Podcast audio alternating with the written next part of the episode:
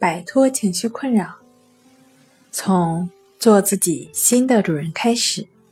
大家好，欢迎来到重塑心灵，我是主播心理咨询师刘星。今天要分享的作品是如何理解强迫症状。想了解我们更多、更丰富的作品，可以关注我们的微信公众账号。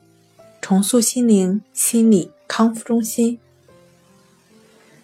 理解强迫症状要追溯到强迫症状发生的根源，了解症状存在和发生的心理基础，要从内心深处了解病友对该种状态的真实认识和态度以及评价，要客观的同周围人去做比较。看处于同样环境和条件下的人是否会产生类似的想法。那另外呢，也要看症状对病友社会功能和实际生活的影响程度。好了，今天就跟大家分享到这儿。这里是我们的重塑心灵。如果你有什么情绪方面的困扰，都可以在微信平台添加幺三六九三零幺七七五零。